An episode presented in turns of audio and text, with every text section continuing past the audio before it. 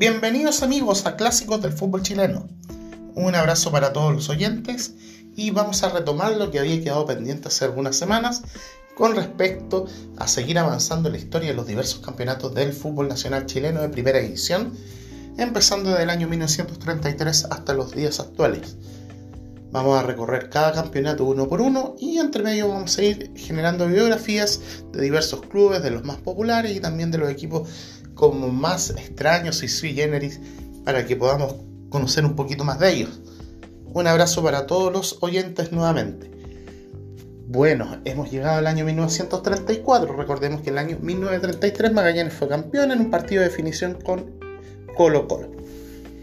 Estos equipos junto a Audax Italiano, Badminton y, y perdón, no, iba a decir Santiago Morning, pero no, en realidad es Unión Española. Estos cinco equipos se destacaron por ser los principales animadores del fútbol chileno y ya eran considerados equipos profesionales. A esto se sumaría Morning Star, que tenía una calidad semi-amateur, pero para efectos del campeonato de 1934 iba a ser considerado como tal. Los dos últimos lugares que fueron Santiago National y Green Gross, que son los dos últimos del año 33, se les colocó como en un bombo de equipos amateur, junto al campeón de la división anterior, que fue Carlos Walker, junto a Ferroviarios, junto a Deportes Santiago y un equipo designado por la Asociación Central de Fútbol en base a sus méritos deportivos, que era el Deportivo Alemán.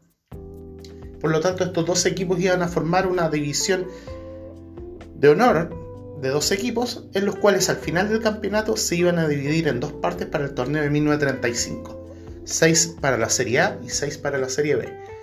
Se jugaría una única rueda de 11 partidos con los dos equipos participantes que todavía estábamos con el tema que son equipos de Santiago. Campeonato bastante extraño donde aparecían equipos que al día de hoy nunca vamos a ver de nuevo. Me explico, Carlos Walker era un equipo igual conocido en la época pero nunca más lo vimos pisar un césped en un partido oficial de primera división. Ferroviario sabemos que es un equipo de mucha historia y muchos se preguntan si alguna vez estuvo en primera división. Sí, este año. Este año en particular, 1934, pero nunca más. Deportivo Alemán era un equipo bien especial, tratando de emular los equipos de colonias como Audax y Unión Española. Y en ese tiempo en el equipo jugaba una, jugaban con los símbolos de la, de la águila y la esvástica nazi porque era simpatizante del régimen de Adolf Hitler. O sea, imagínense en esa época tener un rival de ese tipo al día de hoy. Bueno, entonces, ¿qué es lo que pasó? Que estos equipos finalmente se convocaron en campeonato y, como les dije, es una rueda y con la particularidad que se daría prioridad a que los equipos amateur jugaran los días sábados y los equipos profesionales o semiprofesionales, porque todavía no estaba establecido el 100%, iban a jugar el día domingo, salvo los casos que se tenían que enfrentar entre ellos.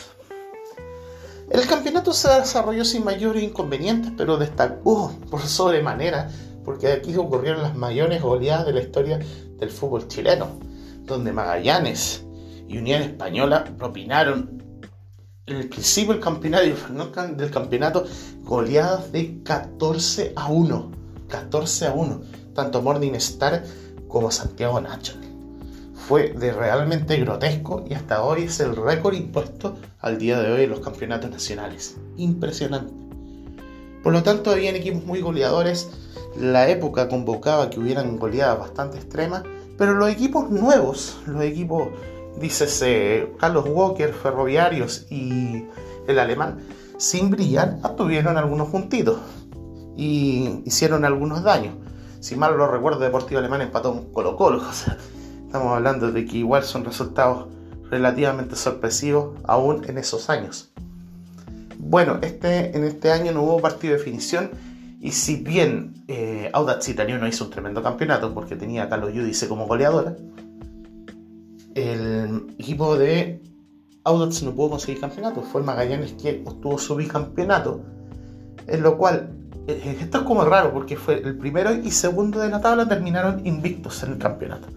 Por lo tanto, terminó sin partido de definición y Magallanes, Unión Española, Colo Colo, Badminton, Deportes Santiago, sorprendentemente, y el campeón Magallanes convocaron la nueva Serie A del Campeonato Nacional que va a ser para 1935, mientras los otros equipos, Santiago National, Green Cross, Deportivo Alemán, Ferroviarios, Carlos Walker y Morning Star, formarían la división de 1935 Serie B. Posteriormente vamos a ver que van a pasar algunas situaciones y van a haber algunas fusiones de equipos, por lo tanto van a haber nuevos actores en el Campeonato Nacional pero 1934 fue como un torneo bastante experimental, fue un torneo extraño donde vimos equipos extraños que nunca más se verían en el campeonato. Magallanes obtuvo de esta vez una forma mucho más sólida del campeonato nacional y alzaría su bicampeonato, que sería el primero que se desarrollaría en el fútbol chileno bueno, todos sabemos que fue tricampeón, pero resulta que pasaron largos años hasta la década de los 60, donde la U obtuvo con el balón, eh, perdón, el balón, el ballet azul, ese bicampeonato 1964-1965, pero falta muchísimo para eso. Así que eso les puedo comentar del campeonato del 34, bicampeonato de Magallanes y los rivales más extraños que pueden haber en el campeonato nacional en toda su historia. Próximo capítulo, 1935, un torneo bastante extraño, tan extraño como el de 1934. Ahí van a saber qué pasó en un próximo capítulo. Un abrazo grande, cuídense y nos vemos ahora con las biografías de clubes. Que estén muy bien. Cualquier equipo puede salir, incluso tu favorito. Que estén muy bien, adiós.